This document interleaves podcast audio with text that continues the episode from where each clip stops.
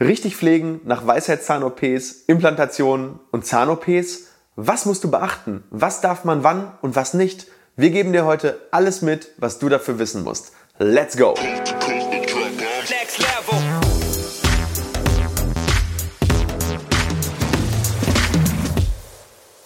Hallo liebe Community, mein Name ist Dr. Stefan Helker und ich heiße euch herzlich willkommen bei der Audioversion unseres erfolgreichen YouTube-Formates Implatalk. Sollten dir die visuellen Einblendungen an der einen oder anderen Stelle fehlen, komm gerne nochmal auf unseren YouTube-Kanal und schau dir das passende Video an. Und jetzt viel Spaß mit dem Podcast. Die OP ist vorüber und jetzt bist du zu Hause und fragst dich, wie pflege ich eigentlich meine restlichen Zähne oder aber auch die Wunde, sodass alles möglichst schnell und komplikationslos verläuft.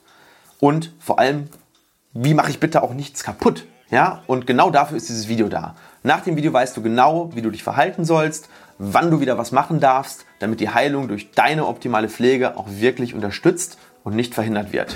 Liebe Community, bevor es weitergeht mit dem Video, habe ich eine Bitte an euch. Wir geben jede Woche unsere besten Infos zum Thema Implantologie, Zahnästhetik, Zahnarztangst besiegen und Mindset raus. Und wir sind auf eure Hilfe angewiesen. Wenn dir dieses Video und dieser Kanal gefällt, dann zeig uns doch deine Anerkennung mit einem Daumen nach oben. Und wenn du uns wirklich helfen willst und dein Wissen regelmäßig erweitern möchtest, dann klick auf den Abo-Button und aktiviere das Glöckchen. Und nicht vergessen, ich beobachte euch. Und jetzt weiter mit dem Video. Du hast gerade deine Weisheitszahnentfernung gehabt ähm, oder hast ein Implantat gesetzt bekommen oder es wurde etwas anderes gemacht, was eine Wunde hinterlassen hat. Und jetzt fragst du dich, was du tun kannst, um deine Pflege, die Wundheilung ja, optimal zu unterstützen. Und ja, hier ist es ganz, ganz, ganz wichtig, einige Unterscheidungen zu machen. Also, die Unterscheidung ist eigentlich die eine, nämlich wurde genäht oder wurde nicht genäht. Wenn nicht genäht wurde, dann ist die Antwort recht einfach. Du musst nichts Besonderes beachten.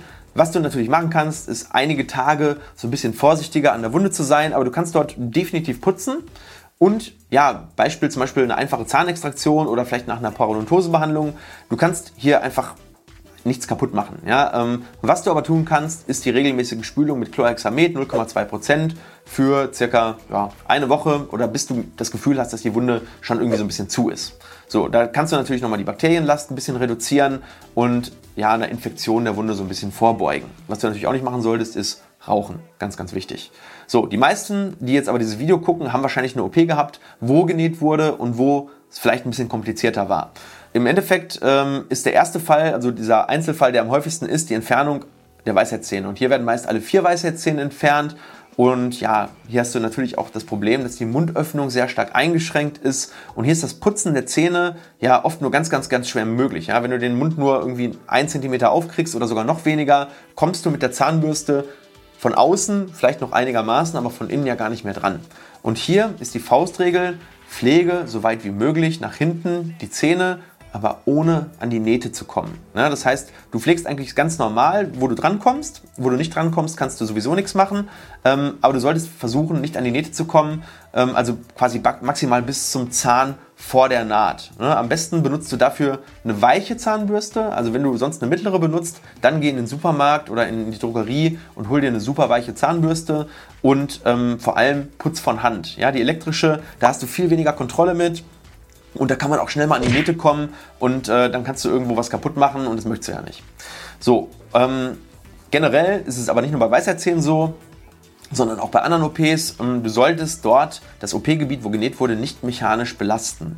So nach zehn Tagen ungefähr kannst du auch wieder anfangen, vorsichtig an den, an den letzten Zähnen zu pflegen. Dann ist das ja meistens auch so ungefähr um den Zeitpunkt herum, wo auch die Nähte äh, bereits langsam entfernt werden.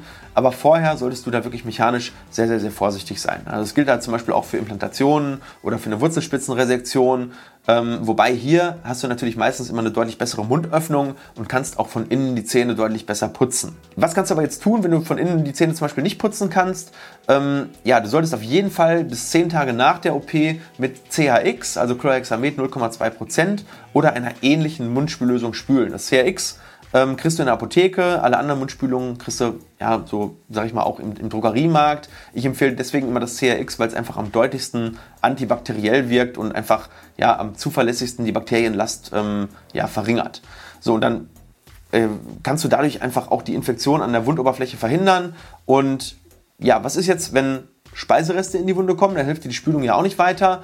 Also falls die Nähte zum Beispiel aufgehen oder du sowieso eine, eine, eine, klaffende Wunde hast, die nicht komplett zugenäht werden kann, zum Beispiel bei Zahnextraktion oder manchmal bei so Weisheitszähnen im Unterkiefer, die so ein Teil schon rausgucken, dann kann der Zahnarzt eben nicht die Wundränder komplett aneinander bekommen. Und hier ist es einfach super, super wichtig, die Speisereste selbst rauszuspülen oder vom Zahnarzt das Ganze machen zu lassen.